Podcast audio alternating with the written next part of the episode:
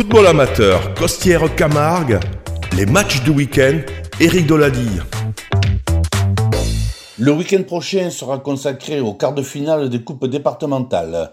En Coupe Garloser, Générac, qui opère en départementale 1, se déplacera sur le terrain de Marguerite, qui joue en Régional 3, et tentera de renverser la hiérarchie pour se qualifier pour les demi-finales.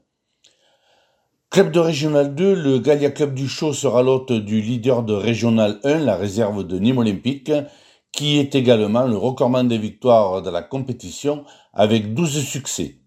Gageons que les gars du Gallia feront le maximum pour parvenir au dernier carré. En coupe, André Granier Codonian, équipe de départementale 4, recevra la Corias équipe de Bagnoles-Escano, classée en départementale 3. Enfin, chez les jeunes, en U17, le Football Club de Vauvert recevra la S Rousson samedi après-midi. Voilà, n'oubliez pas que le football se vit autour des terrains. Éric Dolady, Midi Libre pour Radio Système.